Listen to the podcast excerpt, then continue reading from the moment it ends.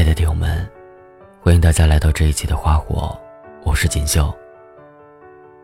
今天要跟大家分享的文章名字叫《如果合适，就结婚吧》。年轻时，很容易被我们很相爱感动。慢慢经历了一些事情，对于相爱这事儿，多少存了一点疑心。如今，倘若一对男女决定在一起，我更希望听到他们自信满满的说：“我们在一起，真的很合适。”不久前遇到大学同学，他曾与我的室友爱得轰轰烈烈、死去活来。毕业后，他们却分手了。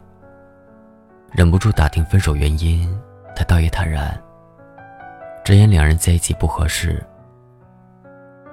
他如今的太太是一个小职员，典型的贤妻良母。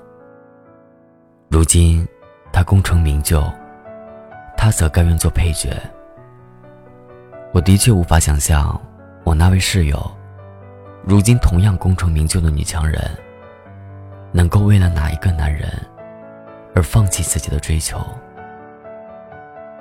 在爱情中，惺惺相惜最重要。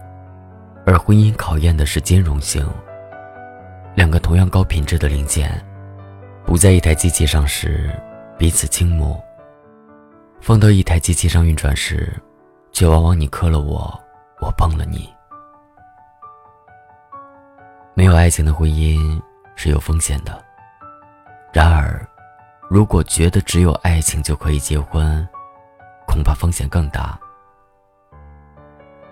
如果觉得合适就结婚吧。这是无数母亲面对女儿的终身大事时的态度。他没有说爱，而说合适。不是因为爱这个字眼他说不出口，而是经历了漫长婚姻生活的母亲们，看重的不再是爱，而是合适。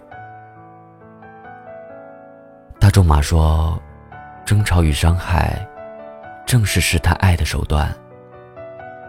每一个有过深爱的人都应该清楚，当你很深的爱着一个人时，往往无法忍受平淡。隔三差五就要制造事端，让双方的情绪陷入谷底。从谷底挣扎起来的疼痛感，是对爱最好的证明。爱的死去活来的恋人。在老辈人看来，多半不宜走入婚姻。所谓深爱不寿，或者干脆来个爱情马拉松，先磨合到合适，再谈婚论嫁。所谓合适，代表的是一种比较舒适的状态，很可能因为舒适，便产生习惯，因为习惯，而造就平淡。没有了三天一吵，两天一闹。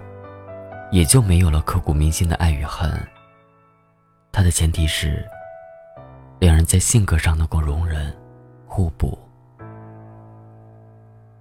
不合乎常理的爱情最美丽，合乎常理的婚姻才最长久。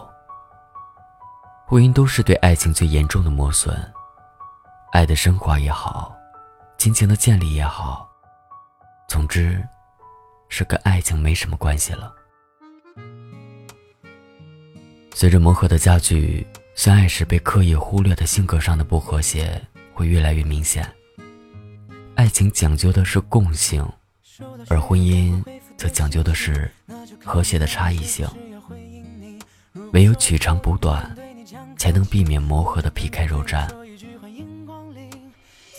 而那些曾经让我们欲仙欲死的忧郁的人、浪漫的人、多情的人、超酷的人。他们适合与大多数女人恋爱，却不适合与大多数女人结婚。如果你不是大野洋子，绝对不要指望能降服约翰列侬。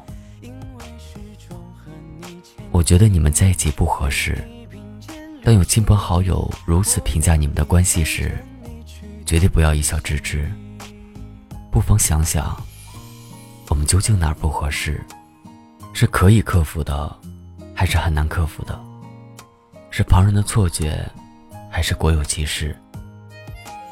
女人当然是理智越少越快乐，她一辈子恋爱更快乐。问题是，你能跟谁谈一辈子恋爱呢？